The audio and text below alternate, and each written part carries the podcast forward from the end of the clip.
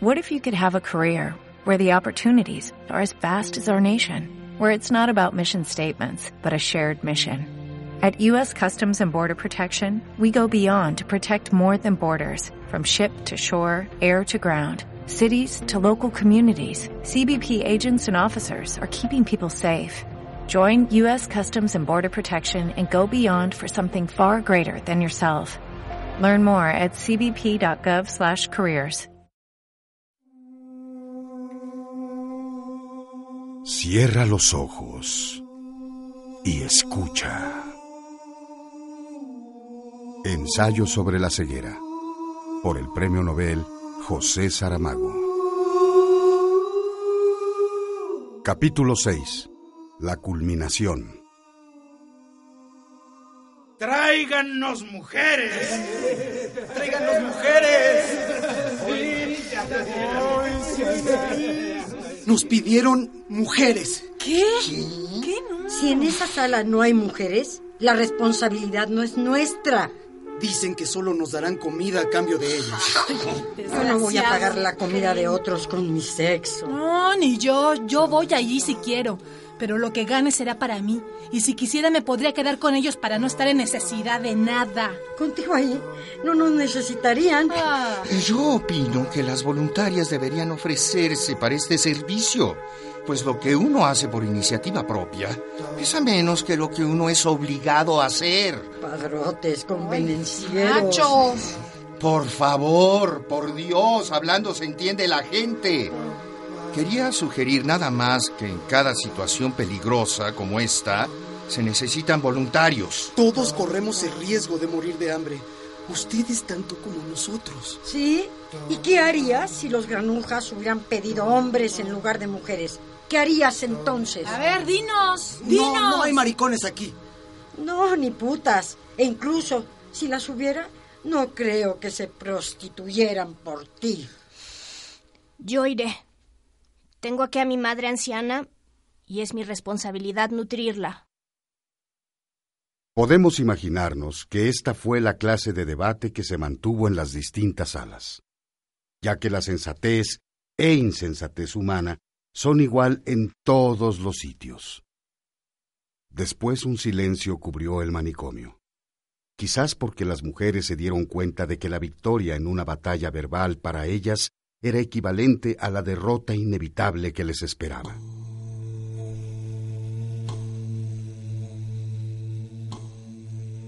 En la sala más cercana a la entrada principal estaban siete mujeres.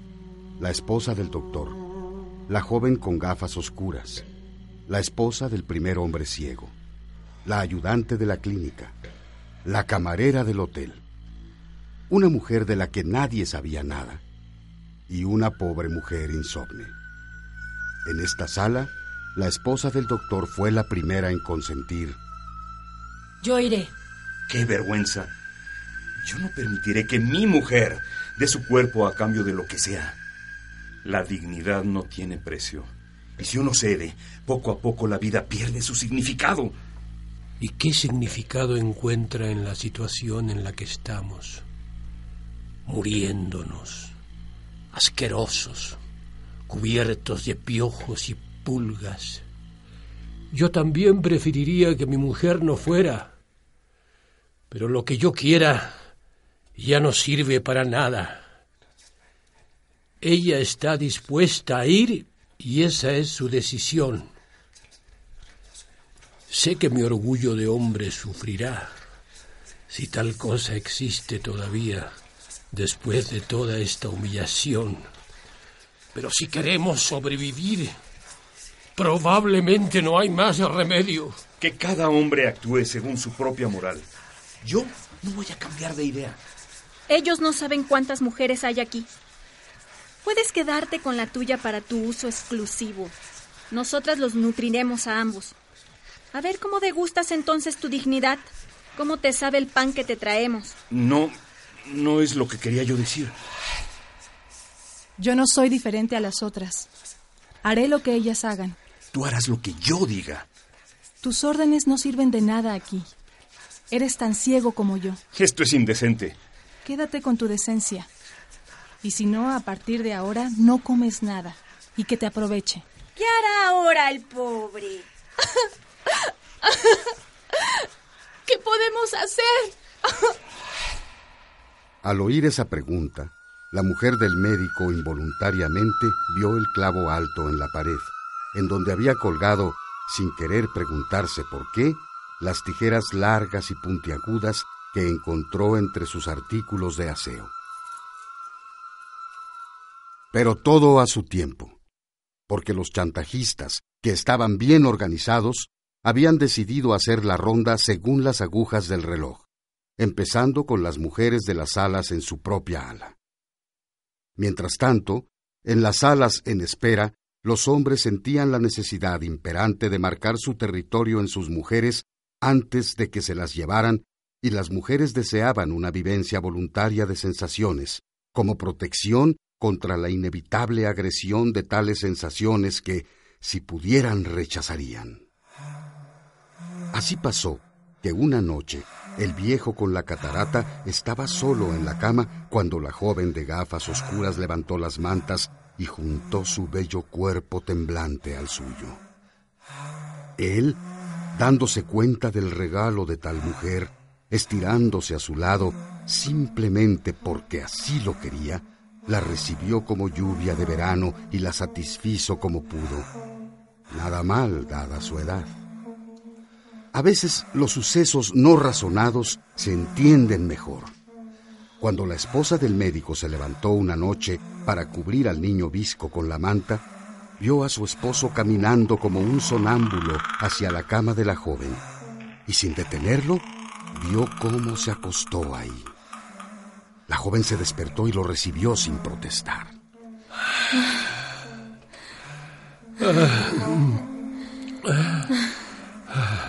Doctor. Disculpe. No sé qué me pasó. Regreso a mi cama. No. No te levantes. Mi cielo. Es que... Si no dices nada, será más fácil que lo entienda. Qué infelices somos. Yo también lo deseaba. Yo también. Usted no tiene la culpa. Callémonos todos. A veces las palabras no sirven ningún propósito. Ojalá también pudiera llorar, decirlo todo con lágrimas y no tener que hablar para que me entendieran. Déjenme abrazarlos. Escúchame, preciosa. Yo puedo ver. Lo sabía. Quiero decir, de alguna forma creo que lo sabía. Es un secreto. Nadie lo puede saber. No se preocupe. Confío en ti. Moriría antes de traicionarla. Tú te ame. No, no podría. Simplemente no podría. ¿Y tu amor? Quédate aquí un rato más si quieres. No. Vuelvo a nuestra cama ahora. Entonces, te ayudo. La mujer acarició la mejilla de la joven, quien llevó esa mano a su boca y la besó. Después ayudó a su esposo, quien parecía más desorientado que nunca, pero tardó en soltar la mano de la joven, ya que ella estaba a punto de quedarse sola, y por lo tanto era quien más necesitaba consuelo.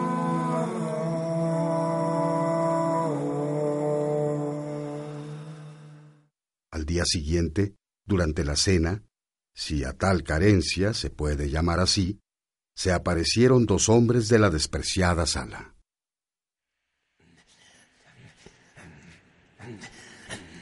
¿Cuántas viejas hay aquí?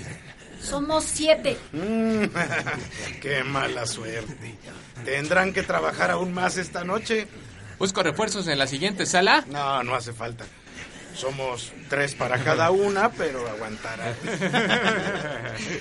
Vengan a nuestra sala después de comer.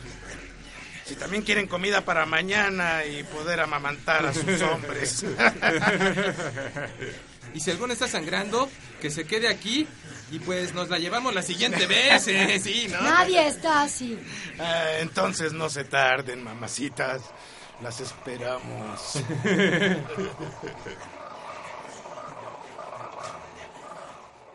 No puedo comer más. Yo tampoco. Ni yo. Yo ya terminé. Vomitaré en la cara del primero que se acerque a mí. Yo iré al frente. El primer ciego se escondió bajo la sábana mientras el médico besó la frente de su esposa, lo único que podía hacer. La fila maloliente de siete mujeres temblantes y determinadas pasó por delante de las otras salas, donde las mujeres que las habían precedido estaban acurrucadas en sus camas como animales después de una buena paliza, gritando cuando un hombre se atrevía a acercarse a ellas. Ya vienen, ya vienen. Entren, chicas, entren. Estamos como sementales en celo. Les llenaremos las barrigas. A ver, a ver, abran cancha. La primera selección es mía, como bien saben. Quiero tocarlas para ver cuánto valen.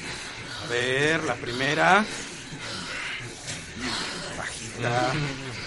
Tetas colgantes. ¡Qué puta inútil! No me sirve. A ver, la siguiente. Ah, no está nada mal. Ni esta tampoco. Oye, es una manada bastante buena, ¿eh? Pero ¿qué tenemos aquí? Uy, qué cuerpazo. Ninguna tan buena como esta ha pasado por aquí. Y esta... mm, Ya está madurita, pero debe ser toda una hembra. Mm, Estas para mí. Y se las paso cuando haya terminado con ellas. ¿Por qué no cierran el hocico esas putas? Todas las perras son iguales. Siempre tienen que estar gritando. Denles recio y se callarán. Viene para acá. Cuando sea mi turno, ya verán cómo estarán pidiendo más y más. ¡Dense prisa! ¡Por allá! ¡Que ya no puedo esperar! A ver, mamacita, ven a que te dé lo que tanto te gusta. Mm, Estás buenísima. Ah, ahí te va. Ah. Y tú, tú no tengas envidia, que ahora me ocupo de ti. Ah, machos, ya pueden recoger a esta. Eh, pero trátenla bien, ¿eh? Que quizá la necesite más tarde. ¡Yo primero!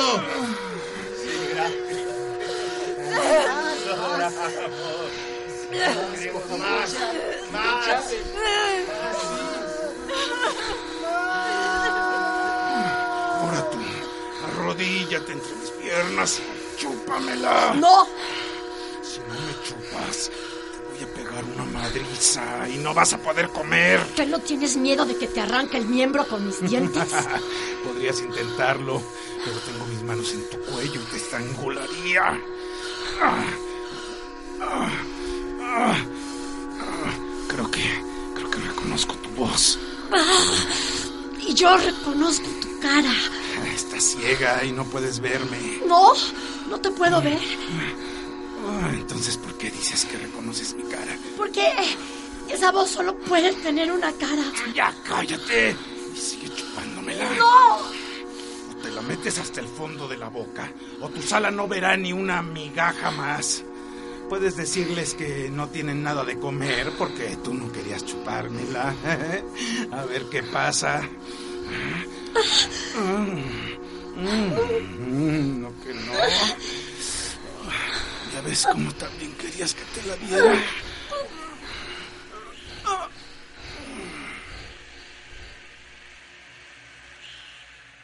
No fue sino hasta el amanecer que los matones, con aplausos y aclamaciones, permitieron que se fueran las mujeres, que apenas eran capaces de caminar, ya que habían pasado por todo lo que se le pueda hacer a una mujer manteniéndola mínimamente viva.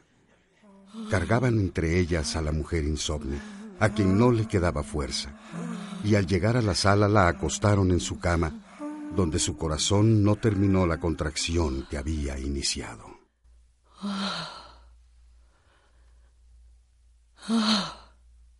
Está muerta. ¿Qué pasó? ¿Qué importa la causa? La realidad es que está muerta. Y nosotras ya no somos quienes éramos al salir de esta sala. Ya pueden ir a recoger la comida. ¿Quién me acompaña? Que vaya quien quiera. Yo no voy a ir allá. Yo lo acompañaré. No habrá mucha comida, pero le advierto que pesará bastante. No me puedo quejar. El peso mayor lo han llevado ellas. En silencio, la mujer del médico salió y de un grifo medio bloqueado en un pasillo desolado, llenó un cubo con agua fétida. Cuando los hombres volvieron con la comida, no vieron, no pudieron ver a siete mujeres desnudas, una muerta, mientras otra lavaba a sus compañeras una por una y después a sí misma.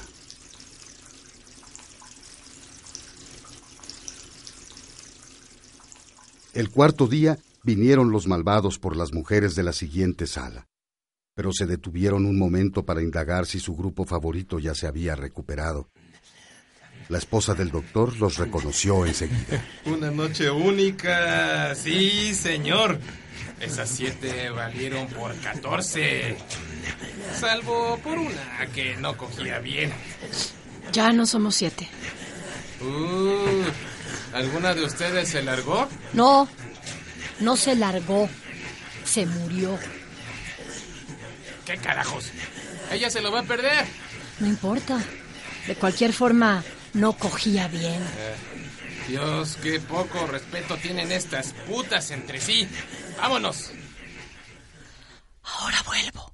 ¿A dónde vas? Tomando las tijeras del clavo en la pared, la única mujer con visión salió caminando lentamente hacia la otra sala. Ya desde allí podía oír los sonidos de la orgía impuesta.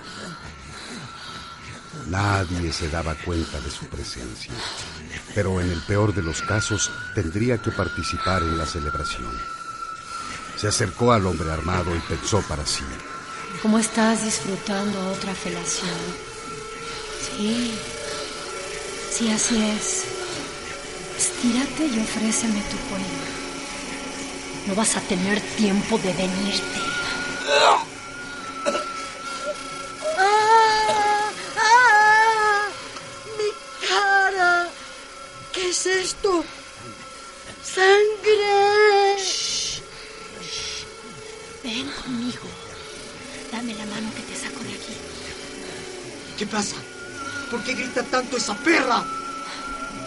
Jefe está muerto.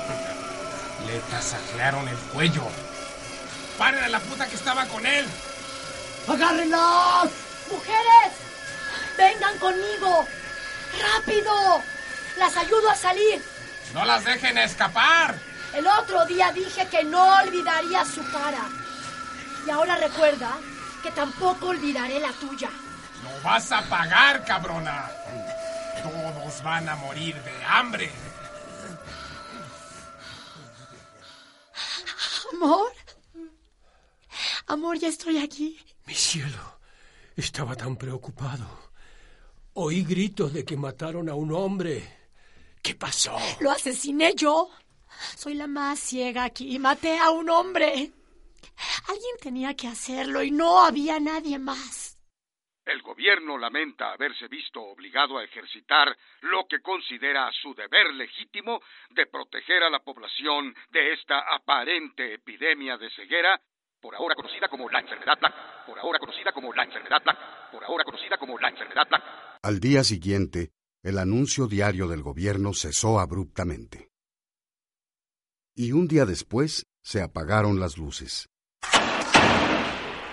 Aunque aparte de la esposa del médico, nadie se dio cuenta. Durante todo este tiempo, ningún camión había traído comida, de lo cual los soldados, ante las súplicas hambrientas, no querían tomar responsabilidad alguna. Los matones de la otra ala no estaban dispuestos a compartir las reservas que tenían. No estaríamos en esta situación si su líder no hubiera sido asesinado. A mí me gustaría saber quién fue. Las mujeres que estaban con ellos aquella noche juran que no fue ninguna de ellas. Si supiéramos quién fue, podríamos entregar a esa persona y pedir nuestra comida. Tiene razón. Si alguien muriera de hambre, la culpa la tendrías... A la persona que la entregara, la mataría con mis propias manos. ¿Por qué? Porque si la vergüenza todavía significa algo en este lugar que hemos convertido en el infierno de infiernos, es gracias a esa persona que tuvo la valentía de matar a esa hiena en su cubil. Sí, pero la vergüenza no llenará mi estómago. Siempre han existido los que se nutren sin sentido de vergüenza. Pero nosotros, que solo tenemos una última pizca de dignidad inmerecida, por lo menos debemos luchar por lo que debería ser nuestro. ¿Pero qué estás diciendo? Después de tomar la comida pagada por las mujeres, como alcahuetes baratos, ha llegado la hora de que hagan algo los hombres. Pero esos tipos están armados. Las balas no les pueden durar mucho. Tienen suficientes para matar a algunos de nosotros. Otros han muerto por menos. Francamente, yo no estoy dispuesto a morir para que otros puedan seguir disfrutando de la vida. ¿Y estarías dispuesto a sufrir hambre si alguien perdiera la vida para que tú tuvieras comida? Después de incitar a las otras alas, un grupo de hombres y mujeres se habían ofrecido como voluntarios, movidos por la nueva energía que surge de la desesperación. Armados con barras tomadas de los catres, el grupo marchó descalzo hacia su destino, y en el camino se juntaron varias personas más, excitadas por el olor de lucha que había en el aire. El viejo encabezaba la fila. ¡Vamos! ¡Vamos contra ellos! ¡Vamos! ¡A desnucar estos catres! ¡Vamos! ¡Adelante! ¡Vamos! ¡Vamos!